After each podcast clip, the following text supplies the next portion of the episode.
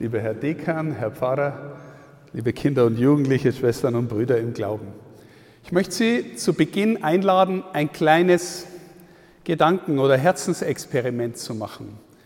Stellen Sie sich eine erwachsene Person vor, die Sie sehr gern haben, die Sie vielleicht schon länger kennen, mit der Sie sehr gern beieinander sind, mit der Sie sich verbunden und nahe fühlen.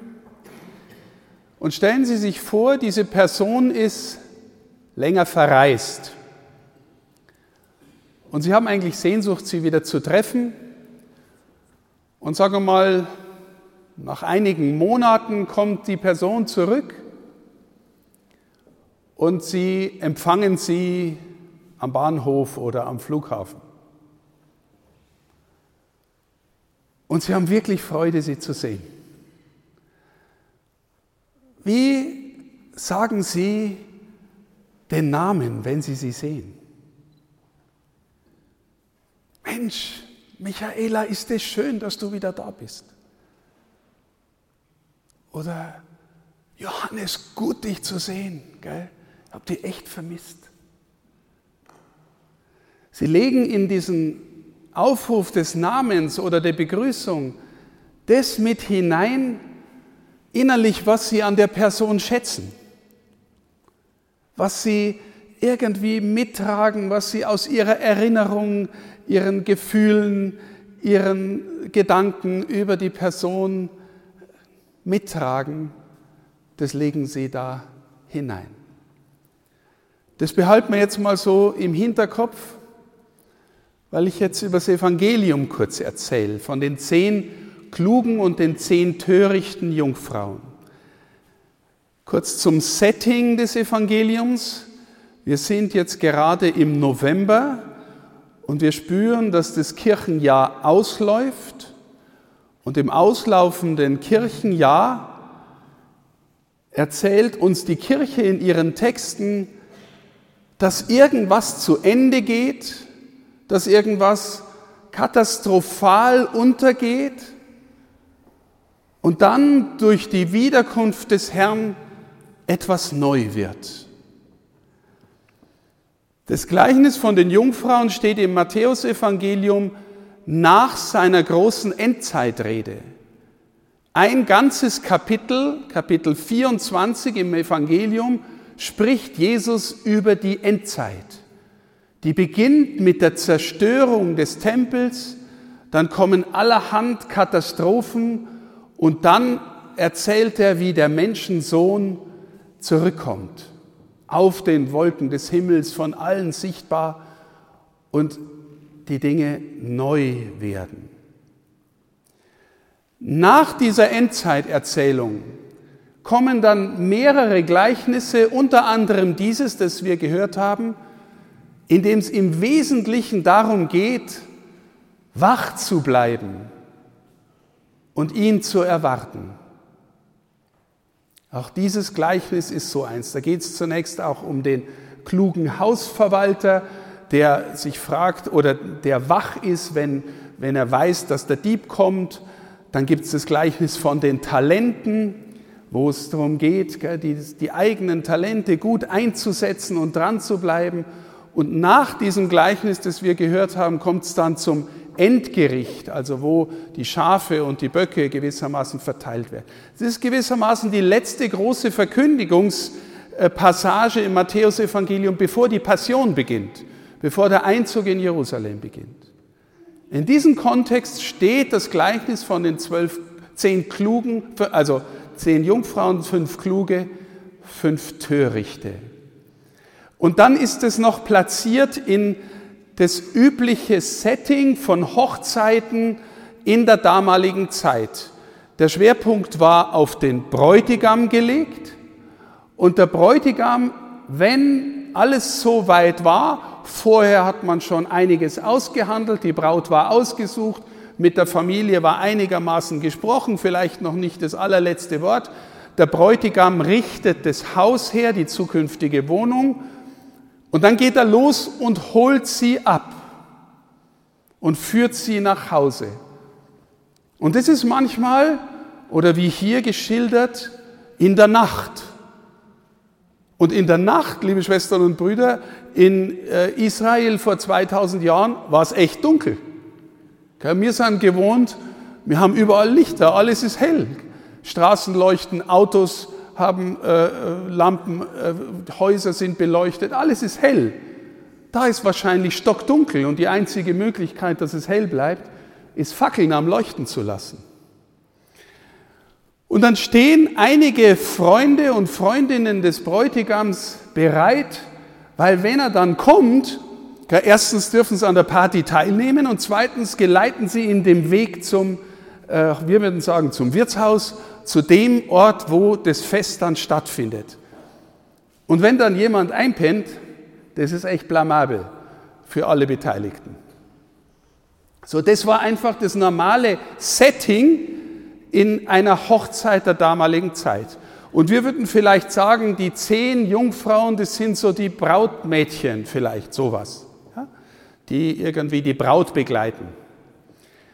Und natürlich, Jesus sagt, es geht ums Himmelreich. Natürlich, es ist auch die Zeit, in der die Christen spüren, das, was sie vielleicht als Naherwartung erwartet haben, das geschieht nicht gleich. Die Wiederkunft des Herrn passiert nicht gleich. Wir warten auf ihn. Und wir warten und warten und warten immer noch nach 2000 Jahren. Aber der Herr kommt wieder.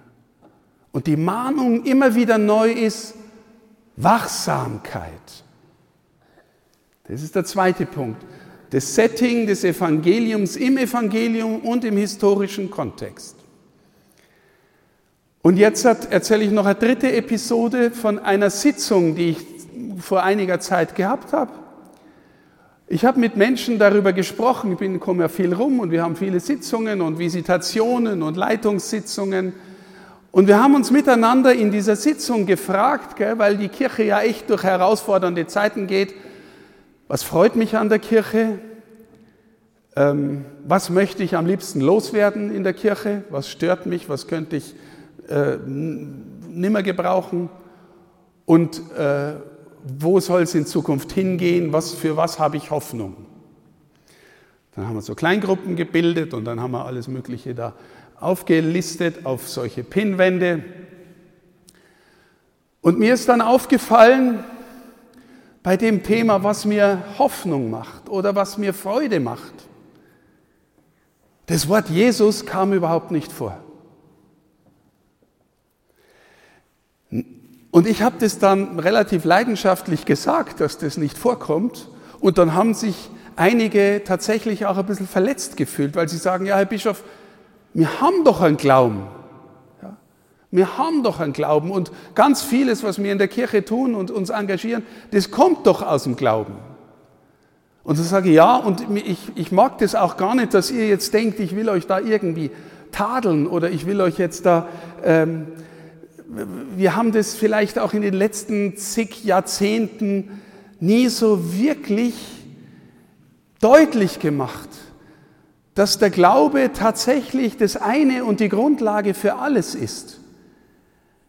Aber ich glaube, liebe Schwestern und Brüder, und hier sitzen die Mitarbeiterinnen des Referates für Neuevangelisierung, ich glaube, das, was der Johannes Paul gemeint hat mit neuer Evangelisierung oder dass wir einen Schub wieder brauchen in die Richtung Evangelisierung, ist die Erfahrung, dass es möglich ist, mit Jesus in eine persönliche Beziehung zu treten. Mit dem Herrn etwas zu verbinden, wo ich sage, wenn der wiederkommt und ich hole ihn am Bahnhof ab, sage ich dann, Jesus, wie schön, dass du wieder da bist. Wir haben so auf dich gewartet. Habe ich die Beziehung wachgehalten? Habe ich die Beziehung gepflegt? Und jetzt ist die Frage, was bedeutet denn dieses Öl bei den Jungfrauen? Ne, das, Im Bild gesprochen ist es ganz einfach oder in der Situation. Die einen haben genug dabei und die Fackeln halten so lang, bis der Bräutigam kommt. Aber was bedeutet es im Blick auf das Himmelreich? gibt viele Auslegungen in der Kirchengeschichte über dieses Gleichnis, was das Öl bedeutet. Und die einen sagen, ja, das Öl ist das Gebet. Und die anderen sagen, das Öl sind die guten Taten. Und ich glaube persönlich, liebe Schwestern und Brüder, es ist beides. Es ist beides. Und es reicht vielleicht noch tiefer, weil was heißt denn Christus? Das heißt der Gesalbte. Mit was ist er denn gesalbt? Also wir nehmen für die Salbung Krisamöl. Das heißt, da kommt der Gesalbte, der uns einen, einen Duft schenkt, eine Atmosphäre schenkt, eine innere Wirklichkeit eröffnet, die so anders ist, als was üblich in der Welt so da ist. Wenn ich ihm begegne, dann denke ich, oh, du kommst aus dem Himmel. Du zeigst uns, du eröffnest uns eine Wirklichkeit, die größer ist als alles, was die Welt alleine zu bieten hat. Und die Kirche ist der Ort, der uns schenkt, in diese Wirklichkeit immer hineinzugehen, immer wieder, sie zu berühren, aus ihr zu leben, in ihr zu bleiben. Und liebe Schwestern und Brüder, für mich das Kernelement davon ist die Beziehung zu Jesus. Wie sage ich den Namen Jesus? Habe ich ihn kennengelernt? Habe ich sein Wort so in mir aufgenommen, dass ich spüre, wenn es um ihn geht, dann geht mir was vom Herz auf? Habe ich seine Sakramente empfangen? Lebe ich daraus, dass er sich mich hier, mir, mir sich schenkt in der Kommunion? Und wenn Sie die Kommunion empfangen, sagen Sie Amen und sagen Ja dazu, Herr, das bist du. Du willst jetzt in mir neu was anfangen. Und wenn ich zur Beichte gehe, dann weiß ich, er ist vergebende Liebe. Wenn ich da hingehe und mein Zeug sage, und ich sage echt relativ oft mein Zeug, weil ich bin auch einer, der Mist baut und denkt und sowas, und ich gehe raus und darf mich fühlen wie neu getauft und fühle mich wie von Öl gesalbt.